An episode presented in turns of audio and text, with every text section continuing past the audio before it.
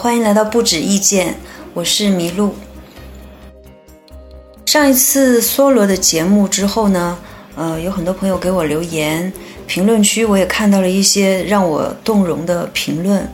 也确实让我感觉到，呃，梭罗这样一个人，以及他在两百年前所选择的这样一种生活，对今天的我们还能有怎么样的一种影响？那上一期的节目，我们其实是呃。把梭罗之前在人们心目中的一些刻板印象给推翻了，嗯，想要在大家面前呈现一个梭罗的真实形象。那呃，由于在由于上一期的节目呢，仅仅只是以他的《瓦尔登湖》为基础来呃探讨一下他的生活到底是不是好生活。那么呃，由于我本身非常的喜欢梭罗。而他呢，又跟爱默生一起是在美国的思想文化圈有很大影响力的这样呃一对关系非常密切的人物，所以我就想再看一看，在梭罗的一生当中还有没有什么值得我们去挖掘的东西。那因此，我又再一次去做了一些呃更加深度的阅读和搜索。所以这一期呢。我想再来和大家聊一下梭罗，他这这样的一种自信到底是来自于哪里？呃，做这做这期节目其实也是有一个契机吧，就是因为周二的上午呢，我见到了一个有蛮蛮久没见的一个朋友，大概有一两年时间没见，呃，然后见到他的时候非常惊讶，因为在这一两年的时间里，他很明显衰老了很多。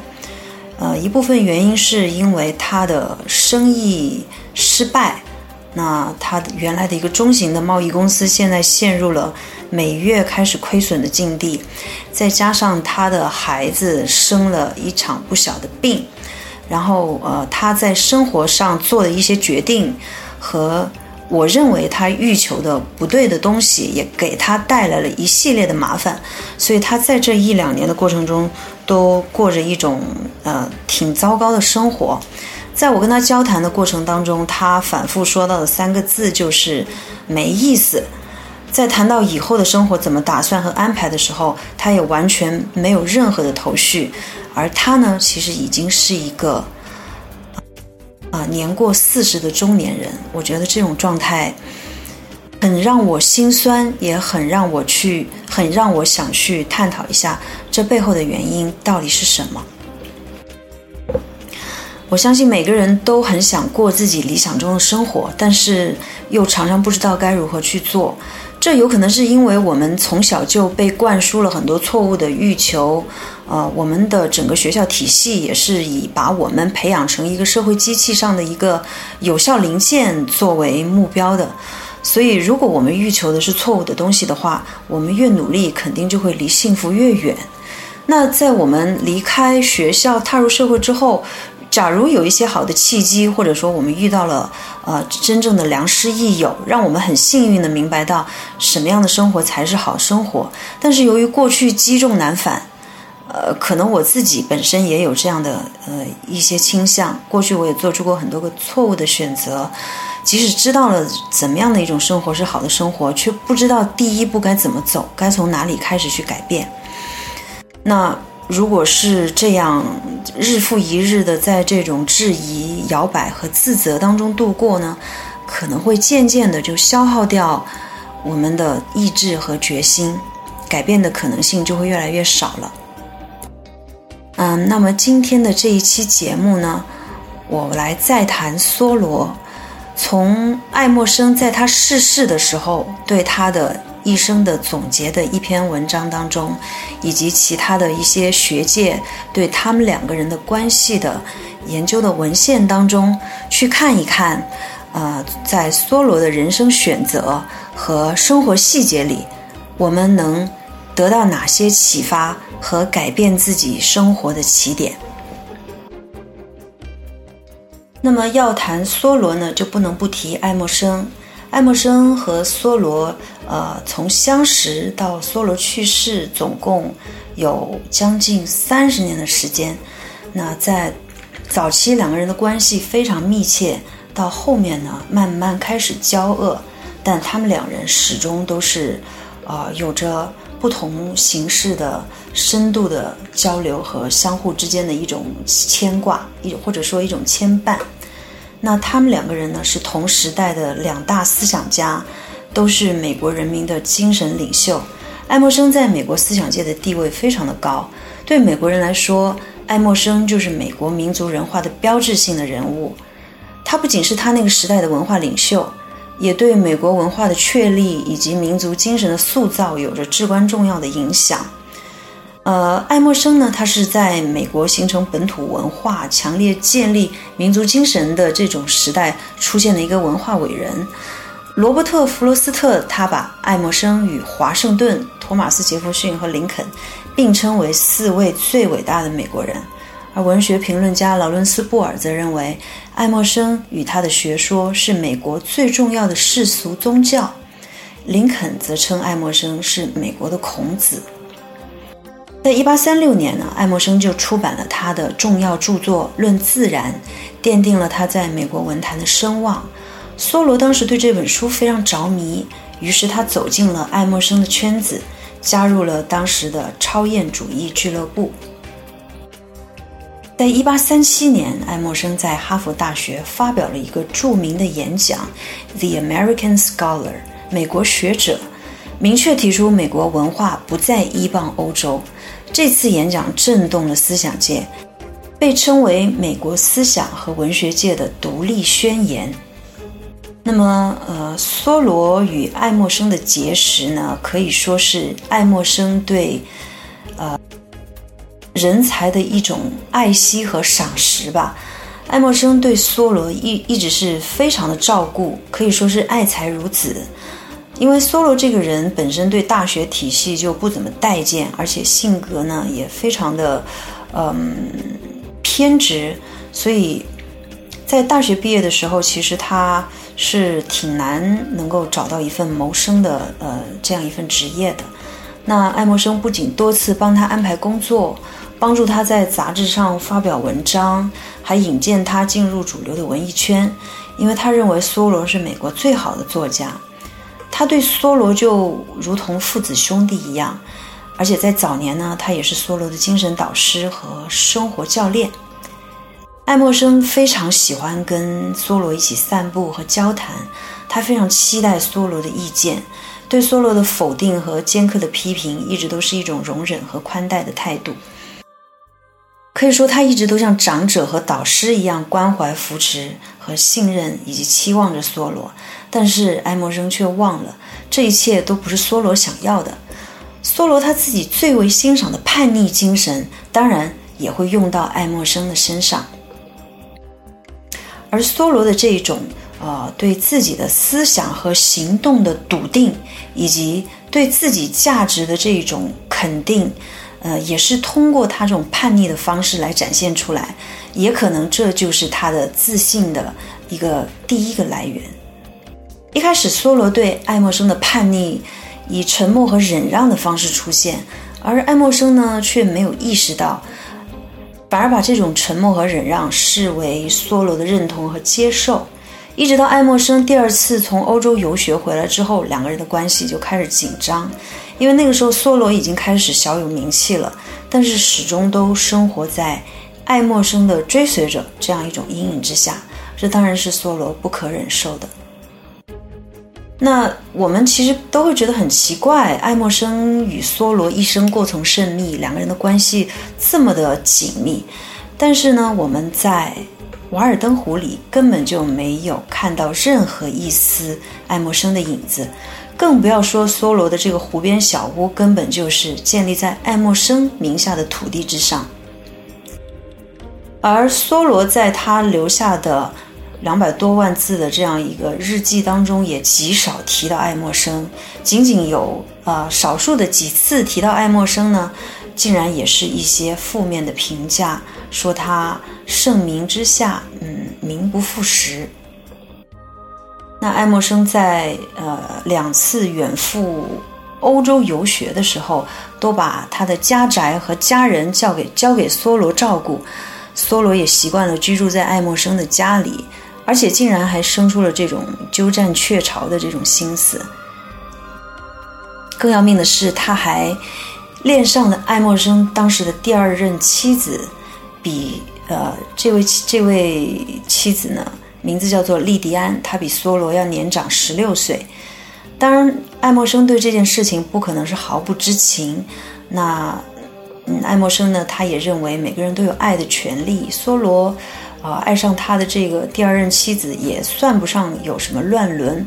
嗯，而且当时因为爱默生自己也跟一个小自己十几岁的另外一位女性有一些暧昧，所以呃这件事情表面上可能没有给他们两个人之间的关系造成呃过多直接的影响。那么呃以上说的这些其实都不是他们两个人呃深层次的矛盾的原因，他们两个人的深层次的矛盾其实是源于他们在一些关键问题上的。截然不同。爱默生在到英国去游学的时候，其实对英国的世俗是，啊，多次呃写了一些赞美的文章和信件。他赞美英国的成就、物质文明、蒸汽机速度和言论自由，而这一切呢，都是梭罗啊抱有怀疑态度和不能接受的。他对爱默生在这些东西面前的热忱表示轻蔑。可以说，他们两个是嗯不同类型的人，在思想和行为方式上差别非常的大。虽然爱默生和梭罗都一样热爱自然，但是爱默生认为现代文明可以取之自然而代之，并且可以使自然更有秩序，而梭罗呢却认为自然就是自然唯一的目的。他们两个人之间好像就隔着两座永远不能靠近的大山一样。而从本质上来说，爱默生他是一个非常世俗的人，他对于名望、地位、财产和家庭都很看重，也非常热诚地去追求这些东西。而梭罗是非常的超凡脱俗，不追求财产，不追求虚名，甚至不在乎亲情，远离现代文明，而且他完全不喜欢谈论那些平常的话题，对所有的来访者呢，都喜欢大谈那些高深莫测的东西。当然，他们还有很多，呃，包括对待传统和古典、对现代文明的理解都是截然不同的。因为这种深层次的矛盾呢，梭罗和爱默生在他在梭罗的呃呃最后的十几年的时间当中，都是呃关系不是很好，所以在梭罗的作品以及他后来的这些文献当中，也对爱默生绝口不提。呃，我在读到这些资料的时候，呃，我就会觉得，嗯，虽然我对梭罗的很多的这种呃，富有具有洞察力的见解都很很认同，我对他的生活方式和他的这种决心和决断也非常的敬仰，但是他确实有也有一些缺陷，比如说他呃，除了在二十几岁的时候曾经和哥哥一起，呃。热恋过一个女孩，但是最终这个女孩选择了另外一个，呃，牧师作为丈夫，以及他跟爱默生的第二任妻子的这一段暧昧关系之外，他其实是没有过一段正正经经、真真正正的亲密关系啊，更不要说婚姻。所以我觉得他好像失去了，呃，亲密关系这样一个试炼自己的这样一种领域，我觉得这个也蛮遗憾的。那我觉得，呃，爱默生和梭罗特别像，是在我看来，他们就特别像是一一个伟大灵魂被分成了两半。假如说是两个人身上的优点能够结合到一起的话，真的是一个呃，在我心目中非常完美的人物吧。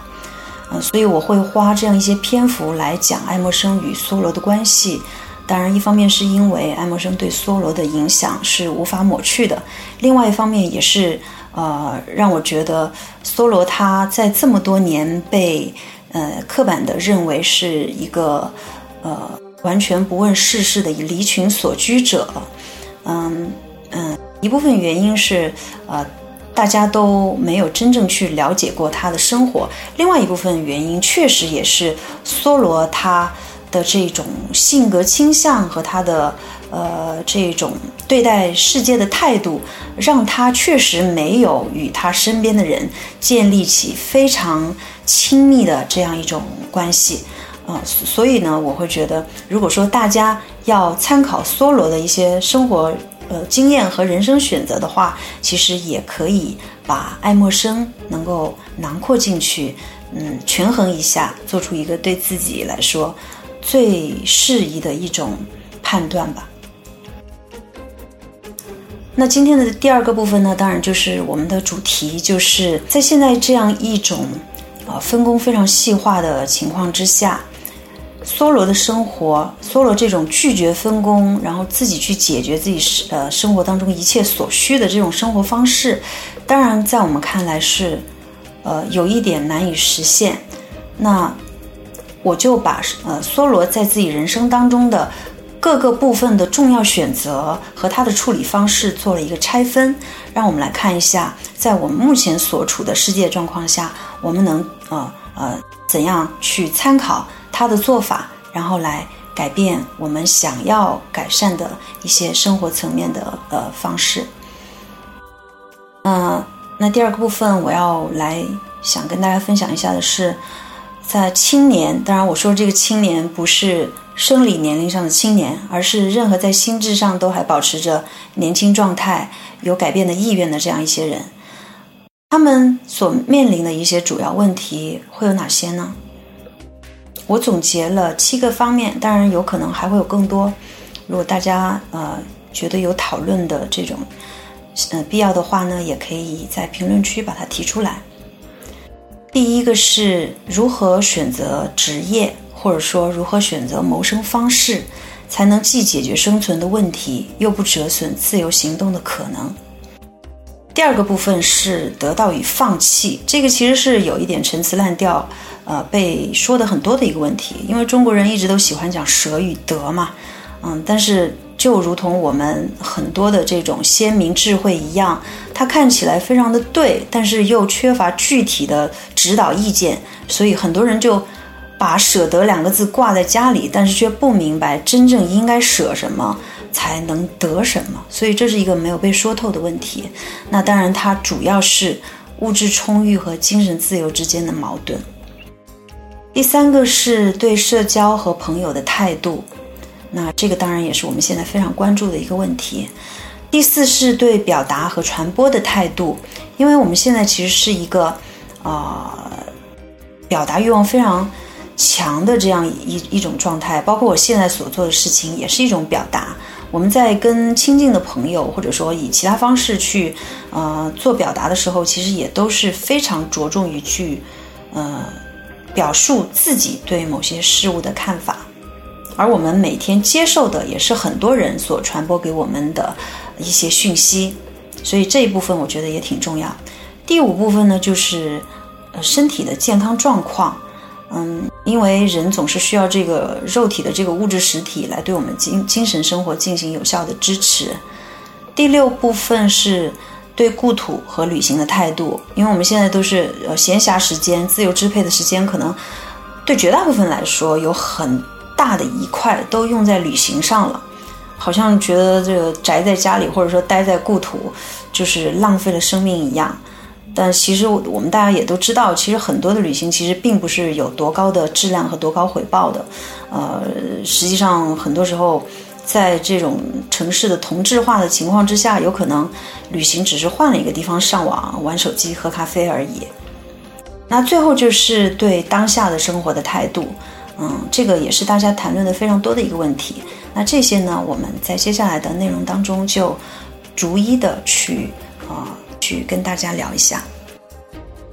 那梭罗是如何处理职业或者说谋生手段这件事情的呢？一八三七年，他从哈佛大学大学毕业之后呢，呃，他所有的当时的同学和他的朋友都在急于选择各自的职业，或者是要开始某种报酬丰厚的职务。这个时候，他也。难免会碰到这样一个问题，就是如果他要抗拒一切通常的道路，保存他这种孤独的自由的决心，这一定会要付出极大的代价，并。且肯定会辜负他的家庭和朋友对他的期望。但是他选择了自己要绝对的自主，并且他还要求每一个人都要自主，而这也让他的处境更加的艰难。他毕业之后，在呃一所私立学校里面教书。那上一次节目我们也提到，不久以后呢，就因为校方要求他鞭打学生离开了。那么除了之后他在父亲的铅笔厂里做过研究和帮忙之外呢，他再也没有从事过任何狭窄的技艺或者是职业，并且为了这些东西而放弃他在学问和行动上的大志。他似乎呃是一个天生的这种持异议的人，他对于现存的一切都抱有怀疑的态度，而且也经常公然反抗别人对他的建议。他觉得他的目标是是一种更为广博的使命啊，他觉得他的目标就是要向世人证明人怎么样能去过一种很好的生活。而梭罗呢，一直是一个非常。呃，勤劳的人，在他需要钱的时候，他会去做一些跟他性情相近的体力劳动，比如说帮别人造一只小船，或者是造一道篱笆。啊，他也会种植，他会嫁接，会做测量，或者是别的一些短期的工作。但是他拒绝长期的受雇。那因为他非常的吃苦耐劳，而且在生活上需要的物质也比较少。再加上他精通森林里的知识，算术也很好，所以他可以说在任何地方都可以啊毫毫无难度的谋生。他也不需要在谋生的这件事情上上花费太多的功夫，这样呢就可以保证他有闲暇的时间去践行自己想要的生活。那梭罗他对测量天生有一种感觉，他的数学知识也足以支撑他的。呃，这种测量的工作，他一直以来都非常喜欢去量物件的大小和距离，树的大小、池塘的呃这个深度啊、宽度啊、山的高度，都是他特别喜欢的东西。再加上他对他所生活的康科德附近的地域非常的熟悉，所以渐渐的呢，他就成了一个自由职业土地测量员。对于他这个职业有一个优点就是。啊，他能够将梭罗不断的领到很多新的幽僻的地方，帮他研究自然界。而他由于在这项工作中技巧和计算的精确呢，也很快得到了人们的赞许，所以他永远都不愁找不到事情做。于是他就这样从事着这样的自由职业。可以说，他知道怎么样能够过一种清贫但是不粗鄙的生活。我们肯定没有任何一个人会认为他的精神是贫乏，他的生活是啊乏善可陈的吧？我们在阅读他的《瓦尔登湖》的时候，都知道他对于自然、对于诗啊、对于文学、对于美都有自己独到的见解和非常深邃的表达。而他也把自己的物质方面的欲望压到了最低的程度。他对于我们现在普遍喜欢去追求的奢华的。住住房啊，这种衣服啊，或者是一种特别奢华的生活方式，他都认为是一种负担，而不是一种享受。所以我觉得，呃，在我们现在的这种职业选择上，或许去选择从事一种自由职业呢，是最接近梭罗当时的这样一种啊生活的一种方式。当然，现在可能很多自由职业者会发现，仅凭呃从事这种零散的呃呃这种雇佣机会的自由职业比较难实现过上一种比较呃体面的生活。但是我们去想一想，梭罗即便是他从事的自由职业，也是他极为感兴趣，并且建立在他的这种坚实的基础知识之上的。所以，当我们去选择自己。呃，要花时间去从事，并且以此来谋生的自由职业的时候，当然，当然也不应该是仅仅去，啊，去衡量这个是这个社会上现在哪种东西呃最吃香，哪种东西最能够给我带来短期利益，而是真正要从从自己的嗯兴趣去出发，并且把它变成自己真正的一项特别擅长的可以傍身的一种技能。而且我们同样也可以观察到，梭罗他所了解到的这些知识和技能，其实是非常具有实用性的。呃，可以说是他也是一个非常善于动手的一个人。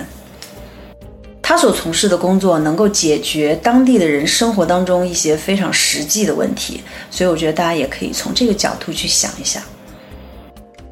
那么第二个，我们刚才提到的呢，是得到与放弃。当然，从刚才梭罗的职业选择上，我们已经非常清晰的知道他选择了什么和放弃了什么。在梭罗身上有另外一件事情，就是呃，他所制造出来的一种铅笔的工艺。他当时完成他的实验之后呢，把他制作出来的这个铅笔给波士顿的化学家和艺术家看，并且从他们那里得到了证书。以证明他所制造出来的铅笔品质十分优秀，能够和伦敦的出品相等。但是后来他就满足的回家去了。他的朋友们都向他道贺，觉得他开辟出了一条致富之道。但是他却回答说，他以后再也不制造铅笔了。我为什么要制造铅笔呢？我已经做过一次的事情，我绝不再做。这个就好像他在瓦尔登湖生活了两年多以后，就离开了瓦尔登湖，去过其他的，呃类型的生活了。好像梭罗他总是想要利用好他这个，呃并不怎么长的这样一个生命历程，去尽可能实践他对生活的理解，以及他对自己的能力的这种信心。所以在他当时发明这个铅笔拿到专利之后，他是。毅然放弃了这样一种致富的机会，就好像当初维特根斯坦也放弃了自己的遗产一样。我觉得这可能是一种最好的状态，就是已经被这个社会证明我有致富的能力，我也有呃与这个资本主义的这种呃规则一一起游戏、一起跟他们玩的这种能力，但是我因为更高的要求而放弃了这些东西。这个大概是能够最能够给人信心的，呃，一种证明吧。我觉得这个真的是我嗯特别佩服他的地方。那现在因为，呃，我们每天都面临着无数的抉择，但是在当我跟我的朋友们谈起如何去在生活当中做抉择的时候呢，我觉得他们更多的是，呃，去去在想，我是应该今天我应该要得到这个。或者说我要得到那个，就好像我们在选择要要去吃某一个餐厅，而要放弃另外一个餐厅一样。实际上，这两个我们要选择的，呃，这个对象之间并没有本质的区别。如果说我们真的能够认识到我们所选择对象应该有本质区别的话，那其实这种舍弃与得到是的这种决定是并不难以做出的。所以，一旦我们认识到什么是真正的应该舍弃之物和什么是真正的应该去欲求的东西的话，也许呃，我们的生活当中就会减少很多的纠结和矛盾，行动的时候也会更加有力的多。那下面一个是对社交和对朋友的态度。其实，呃，很多公众号都曾经对社交这个东西发过很多的文章，我也读过一些，但我觉得好像。其实也也都是梭罗说剩下的东西吧，也没有什么新意。什么拒绝无效社交啊啊，什么呃什么人都是呃时间有限，要有这种功利性的交往啊这一类的。那我们来看一下梭罗是怎么呃去看待社交这件事情的。我们现在都特别喜欢提一个词，提一些词，比如说修养啊、精致啊、优雅呀，还有这个呃品味啊这些词。好像我们在决定要不要跟一个人交往的时候，首先去看的就是这些东西。我曾经看过一个电影，我印象很深刻，名字叫《资产阶级的审慎优雅》。这个电影的内容基本上就是啊，一帮穿戴整齐，然后十分精致的小资产阶级的这样这样一些人，他们在整个电影的场景里面颠来倒去，颠来倒去，说着完全没有内容的话啊，最终就是为了能够在一起呃吃一顿晚餐，然后呢，实际上在这顿晚餐当当中也没有任何有实质内容的对话发生。一切都是特别的 superficial。那梭罗认为，精致的房屋、衣服，或者说所谓的有高级修养的人的态度和谈话，他都不欣赏。他宁可要一个好印第安人。他认为这些优雅的品质妨碍谈话。他希望在最简单的立场上与他的友伴会见。他拒绝参加晚宴，因为那种场合每一个人都妨碍另一个人。他遇见那些人，也无法从中得到任何益处。所以，我们就会发现梭罗非常有洞察力，他一眼就穿透了这些表面的东西，而因此呢，他也收获了呃一些非常纯洁，但是于他来说呃很有启发的友情。也可以说，他的生活一直都非常的接地气吧，从来都没有任何飘在空中的东西。他喜欢跟当地的农夫打交道，他也喜欢跟那些没有被文明荼毒过的人经常在一起，长时间的交谈。他觉得这些人呢，呃，有一种非常简单而直接的洞察力，而且能够说出让他觉得非常精妙的一些看法。而他也其实是一个非常有同情心的人，也很喜欢跟那些他认为，嗯，有潜质的年轻人一起相处。他会带着他们去采浆果、去野餐，或者是找野生的栗子和葡萄。我们可以感觉到，梭罗在他的生活当中，其实是将自然、将神圣性和他所追求的那种生活方式，很完美的结合在了一起，并且把我们现在所追求的很多浮夸和表面的东西，通通都丢弃了。所以可以说，他才具有真正的很高的一种生活品质，同时也享受到了最好的社交和最值得拥有的友情。那相比之下，我们现在每个人手机里无数的微信群，或者是我们参与的很多的这种社会交往，嗯，其实都很难抵达我们的内心。所以呢，就会有很多人去说，越热闹越孤独，或者说很多社交都是无效的。但是呢，呃，又不知道该怎么样才能够开始真诚的交往。那接下来，我想呃跟大家聊的是梭罗对表达和传播的态度，因为我们现在所处的时代实在是一个传播物太多太多的一个时代了。那么梭罗曾经呃说过一句很不客气的话，他说：“凡是听众爱听的都是坏的。”那所以我们就可以想想看现在的呃。所谓的那些综艺节目，所谓的那些收视率最高的，或者说在付费的频道里面，啊，最大言不惭的向听众收费的那些东西，也就是梭罗所看不起的这样一些东西。那梭罗这个人的性格的极端，嗯，主要是表现在，呃，他对于很多人们生活当中的，呃。在他看来是十分表面的这些东西都毫无兴趣，而我们也知道，其实嗯，确实绝大多数的人呢，他生活当中充满了琐事啊，或者是一些呃习俗啊、规则，这些在梭罗眼中都是不必要的。而每一次在梭罗对呃他所遇到的呃社会规则，或者是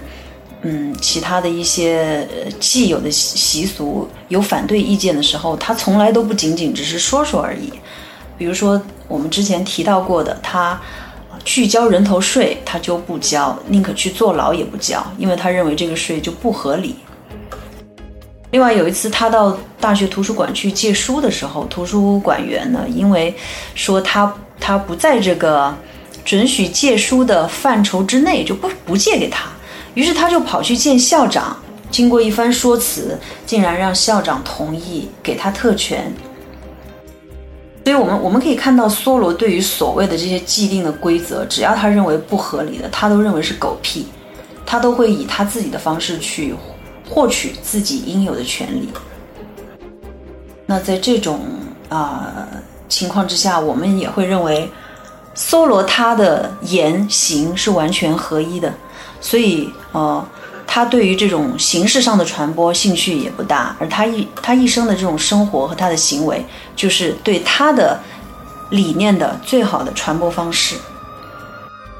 那么，因为梭罗他说，凡是观众爱听的都是坏的，所以我觉得啊，现在尤其是社会经验还不那么多的年轻人，可能啊也有一个蛮好的鉴别好的。传播和坏的传播的方法就是，啊，对那些过于流行、过于流俗、过于受欢迎的东西，我觉得还是自觉的回避，或者说稍微听一下，然后做出自己的判断和鉴别吧。那第五个要说一下的是，呃，梭罗的身体的这种状况。我记得，呃，是《新周刊》还是《三联生活周刊》曾经做过一期专题，叫。身体即精神，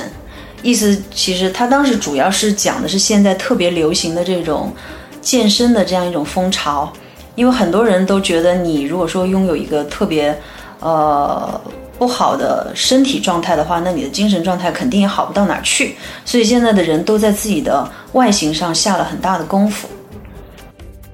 而身体管理和自律这一方面的事情，在近些年也是被提的最多的几个词。当然，我本身也是特别喜欢运动和健身的，所以，呃，我也非常明白，作为一个要去用强力践行自己意志的人，你没有一个很健壮的躯体做支撑的话，是完全不可能的。那我们看看梭罗他的健康状况又是什么样的呢？爱默生说，梭罗天生就有一个最适合、最有用的身体。他身材不高，很坚实，浅色的皮肤，健壮和严肃的蓝眼睛，庄重的态度。他五官敏锐，体格结实，能吃苦耐劳。他的手势用起工具来是强壮敏捷的。他的身体和精神配合得非常好。他善于游泳、赛跑、溜冰、划船，在从早至晚的长途步行中，大概能压倒任何乡民。而他的身体与精神的关系比我们臆测的这些还要精妙。他说，他的腿所走的每一步路都是他要走的。照例，他路走的越长，所写的作品也就越长。如果把他关在家里，他就完全不写了。从这些，我们都可以看得出，梭罗他是一个体格非常健壮、敏捷的这么一个人。当然，因为他特别热爱自然嘛。所以，呃，他在跟跟自然相处的过程当中，也收获了一个很好的身体。那对于对于生活在都市里面的我们来讲，可能我们多多少少现在都会有一些不太好的亚健康状况。而我觉得，可能去管理自己的身体，这个也是一个，嗯，特别容易出发，也特别容易收到效果，并且能够让让自己有一些。控制感和成就感的这么一件事情吧。那梭罗，我们现在我们现在特别喜欢的旅行，在梭罗的那个时候，他是怎么样去旅行的呢？梭罗可以说是美国人徒步旅行的鼻祖吧。我们现在经常看到的背包客还有很多。啊，高中毕业之后 gap year 去走背包走欧洲的这样一些年轻人，其实都是从梭罗那里开始的。对于梭罗来说，只要是脚步能够丈量的地方，他就一定不会用交通工具。他经常会步行几百里，而且他也不住旅馆，通常都会住在农户或者是渔村的别人的家里面。一方面，这是因为这样是花费最少的方式，而且他也觉得跟当地的人一起居住和交谈是能够获知最呃呃有意思的真正生活信息的一种方式。嗯，我其实以前也经常旅行，但是我感觉可能是我那个时候方式不对吧。我觉得我很多旅行都是假的旅行，坐着飞机，然后呃到了一个度假的地方，然后住进酒店，那拍照发圈，呃好像没有真正的能够跟当地产生互动和连接。所以后来我也改变了自己的旅行方式，确实会比。呃，以前的那种方式要好很多。当然，我知道现在很多年轻人的旅行方式也都是很像梭罗的这一种，我觉得这个就特别的好。当然，梭罗他呃是没有怎么离开过他所生活的这个康科德这个地方，这就是我们接下来要讲到的他对故土的态度。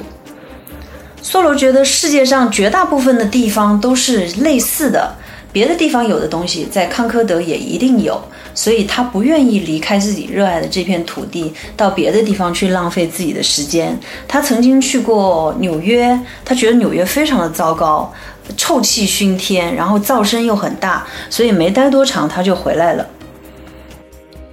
而梭罗呢，就将他全部的爱和天才都贡献给了故乡的田野和山水。并且使一切识字的美国人和海外的人都熟知他们，对他们感兴趣。爱默生写道：“他生在河岸上，也死在那里。那条河从他发源处一直到他与麦利麦利卡克河交流交流的地方，他都完全熟悉。”而梭罗也一直带着一种与生俱来的兴致。不断的去赞美自己的城市和近郊，他总是替土生的植物辩护。他承认，他宁愿要当地的狗尾巴草，也不要外国输入的植物。他有一次曾经这样说：“你脚下踏着的这点土，如果不觉得它比这个世界上任何别的土更甜润，那我就认为你这人毫无希望了。”呃，如果是跟我一样，也是离开原来的家乡，然后到北上广生活的年轻人，我们多多少少都会有一些与故土失去连结的感觉。中国人有句话叫“人离乡贱，物离乡贵”，可能很多纠结于是留在北上广还是回去的年轻人，一边有着对故土的这种依恋，嗯，希望。与故土的重新连结，能够给自己真正带来自信，但是又无法放弃都市当中潜在的这些可能性和机会。当然，我也看到过有一些，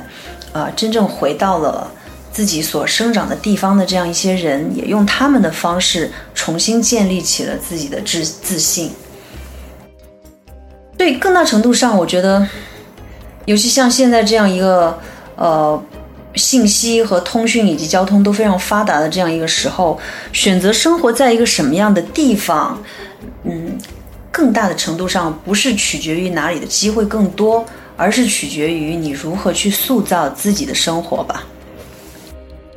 那最后要讲的就是梭罗对于当下的态度，因为活在当下这句话已经是被一句搅烂的话了。梭罗他一直都是呃。为只为目前而生活的人，当然，他的这种生活方式肯定是建立在他既不回顾过去，也不为未来担忧的这样一种前提下。否则，如果像我们现在这样，又有房贷，哦，又有着朝九晚五的工作，又有着一系列令我们烦心的事情的时候，其实说活在当下这件这句话根本就是一句空话，是是根本就做不到的事情。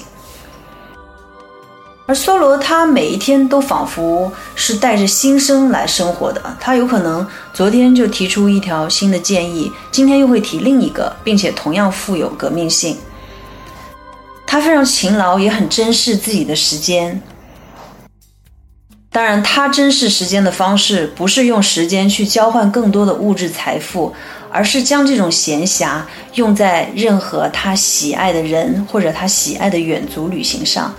他也非常愿意参与有意义的谈话，一直谈到夜深。他沉浸自然的方式，当然也是一种他对当下的态度。因为在我看来，呃，城市是一个没有真正的嗯时间感和真正的四季变化的地方。当你生活在自然界当中的时候，你会看到嗯一个植物它根据季节不同的变化而产生的特别细微的一些改变，而看着这些东西也会。真正的体会到所谓的这种生命，所谓的这种呃呃果实，或者说跟我们当下的这种关系，是一种特别有连结的、特别踏实的这样一种感觉。而如果说我们是每一天到一个同样的办公室去报道，哦，今天跟昨天可能只是有一些嗯。这个绩效上面的区别的话，那可能你很难去体会到到底什么叫真正的活在当下。你也可能会有一种特别魔幻的感觉吧。我觉得都市只有就是一个让人觉得很魔幻的地方，让人失去时间感，呃，完全要被一些嗯这种短期的物质目标去界定的这样一个地方。那梭罗的生活和他做出的选择也说了这么多。我们都知道，梭罗他过的那种生活，在我们当下看起来其实是非常简单的。他既没有呃非常呃繁复的社交生活，他也没有各种各样的美食、无数的菜系餐厅让他去选择。但是为什么我们却觉得这么的空虚，而他过着的这种生活有这么强的一种优越感？他的这种自信和优越感到底是来自于哪里呢？爱默生写道：“他健忘的常识、壮健的手、锐利的观察力和坚强的意志，依旧不能解释他简单而秘密的生活中照耀着的优越性。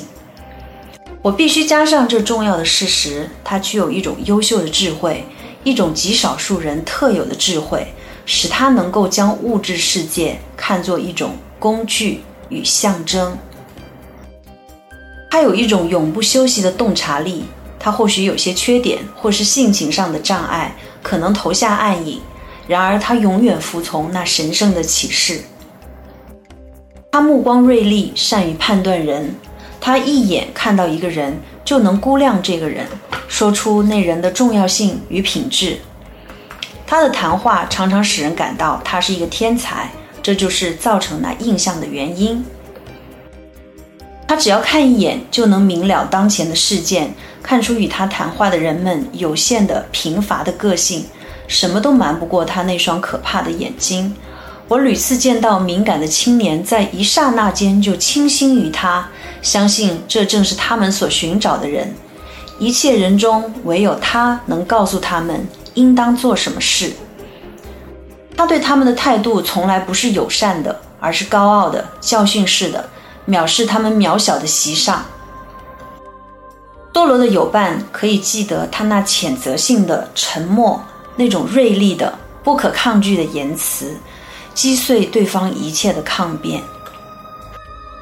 那爱默生他后来也总结说，梭罗就好像。在他沉默时，依然在批判；在他离去时，就依然还在场。所以，可见这个人的能量是多么的强大。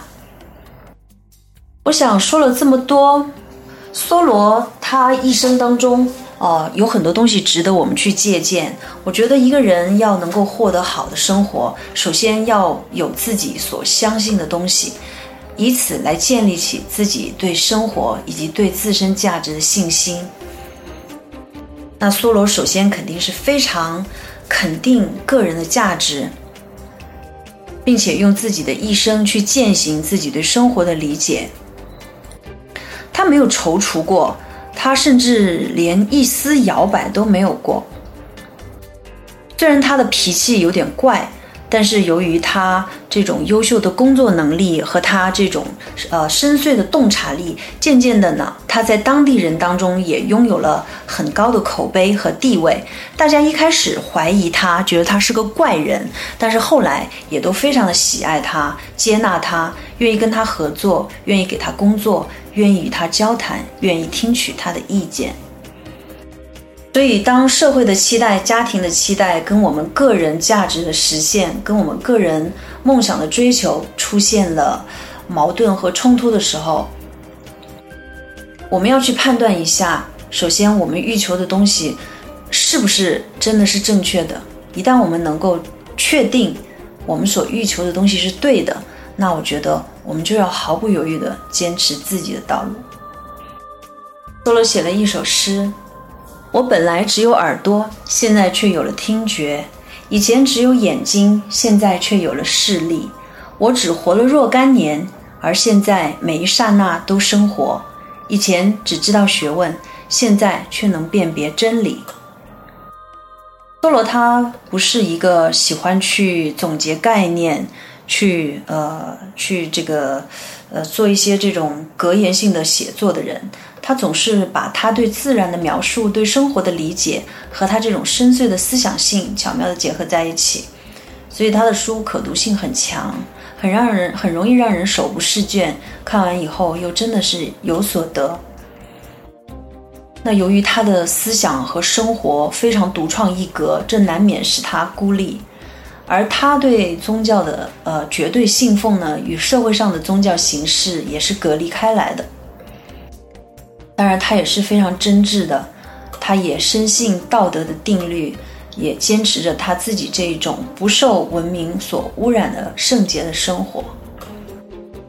我们可以看出他的这种哦非常重视经验的这种生活，也是对自己的一种肯定，是让人无法忽视的一种体验。爱默生说：“梭罗的言行都是真理。”而虽然他并没有哦熙熙攘攘的社交生活，但是在他的这些朋友当中，几乎每一位都崇拜他，向他坦白一切，因为他知道性灵的伟大和心的深奥的价值。所以，像梭罗这样一个人，嗯，我觉得他的这种自信，他的这种优越感，他的这种用行动去。践行自己的生活的这样一种做法，呃，已经穿越了两百多年的时间，直接的影响到了我们。这也让我感受到生活的力量要大于很多的哲理，也大于很多的呃理论性的东西。所以也希望呃这一次节目所讲的东西能够给大家一点的参考和给大家一些力量吧。因为我不是一个喜欢去说理和说教的人，呃，我特别喜欢从别人的这种好的生活当中去汲取营养，去得到一些启发。也希望大家在这次的节目当中有所收获。那么我们下次再见。